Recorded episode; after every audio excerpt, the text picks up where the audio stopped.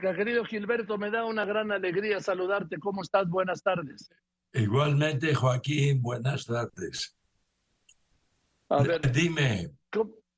Este libro de Sin recetas para la maestra y el maestro, con toda esta, como ha señalado, carga ideológica, ¿no? Eh, eh, pues, desde luego que es un libro doctrinario y cargado de ideología, de ego.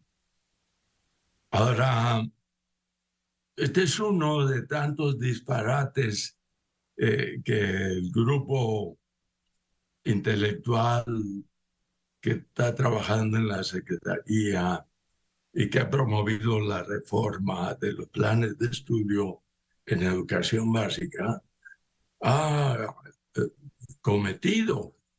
Eh, las, los proyectos que ellos tienen son proyectos que amenazan eh, gravemente los valores del país, de la nación, y que atropellan la constitución y que quieren introducir al campo educativo la lógica antagónica, binaria del presidente López Obrador.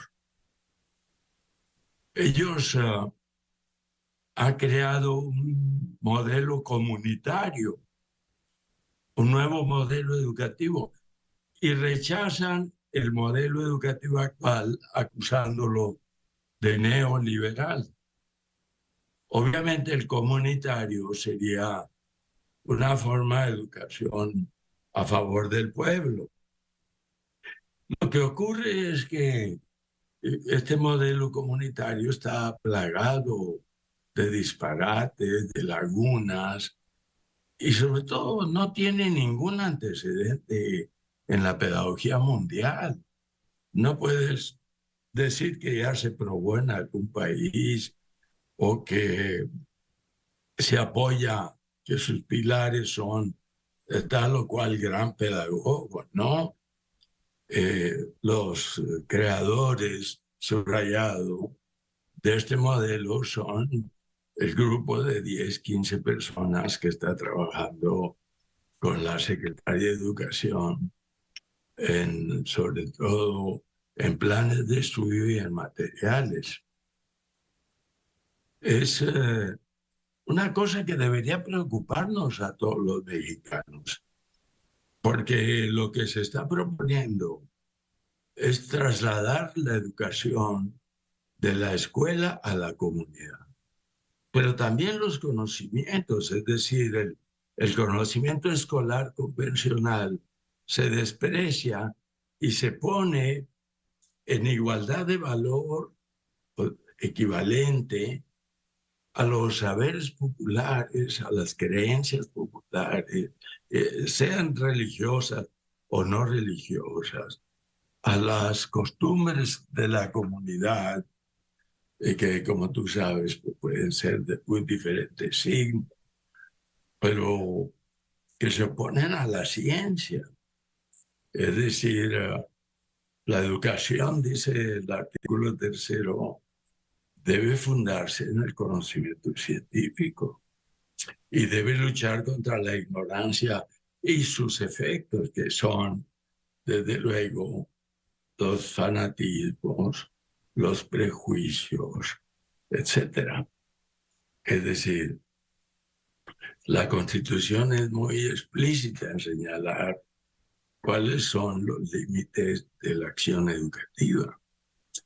La Constitución establece algo que estos intelectuales orgánicos de la SEP olvidan, que es que se debe lograr el máximo nivel de conocimientos en la escuela.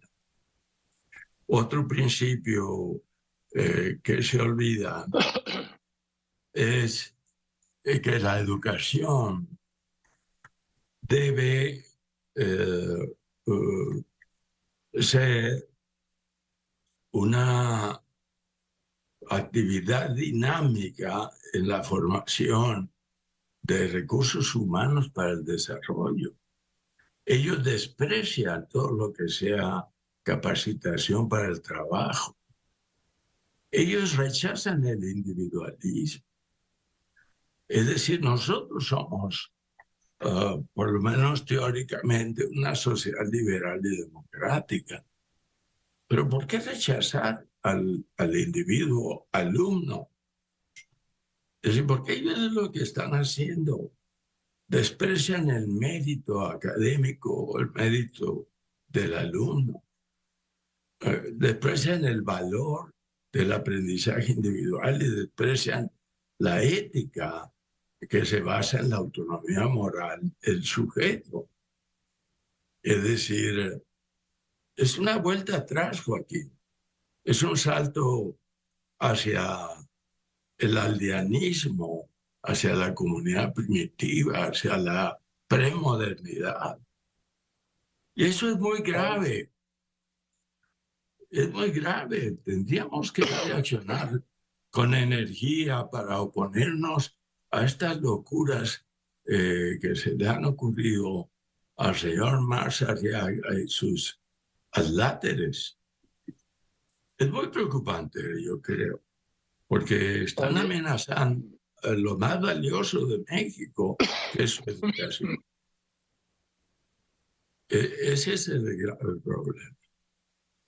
De Carlos Marx, de Marx Arriaga y de Sadi, este pues, eh, especialista chavista en la en educación, dice, propone que los maestros promuevan la libertad de los educandos y su comunidad y pide a los maestros prepararse para enfrentar las dinámicas de opresión y formar a un nuevo mexicano y una nueva mexicanidad afín a la transformación irreversible del país. Estamos hablando de la 4T. Sí, claro. Eh, lo que ellos proponen es, eh, más Arriaga, como tú sabes, es íntimo amigo de la esposa del presidente.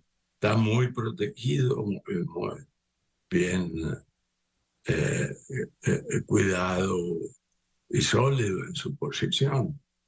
Entonces lo más probable es que, aunque no se haya hecho ninguna consulta eh, a la sociedad o a los actores, como dice la Constitución, a las personas involucradas en la educación, este, aunque no se haya hecho ninguna consulta, ellos intentarán el próximo año escolar 2020 2023-2024, imponer coactivamente, verticalmente, este nuevo plan de estudios, lo cual es eh, muy lamentable, además que atropella sobre todo a los maestros, porque lo que más cambia es la práctica docente. El docente, como tú dices, si el alumno es libre en la comunidad, etcétera. Eh, entonces la relación maestro-alumno es una relación de igualdad, lo dicen explícitamente. El alumno puede ser maestro también. Y el maestro eventual, periódicamente se va a convertir en alumno. Es decir, es demagogia. Eh, jamás se puede eliminar la jerarquía maestro-alumno. Entonces es una demagogia que, sin embargo, Joaquín, está teniendo una recepción positiva en ciertos eh, grupos del magisterio.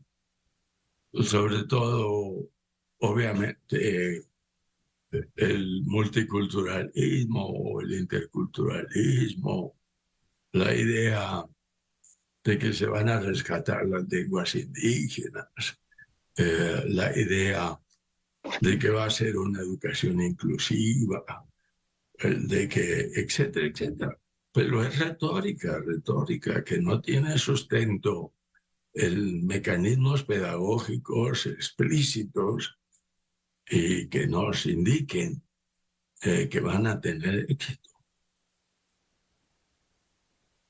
En fin, Gracias, querido Gilberto, y seguiremos hablando de esto que es fundamental en el tema educativo del país, en lo que el presidente ha llamado la revolución de las conciencias, la, la cuarta transformación. Te abrazo con el cariño y la admiración de siempre, Gilberto. Gracias. Gracias, Joaquín, igualmente. Gracias por este espacio. Que estés muy bien.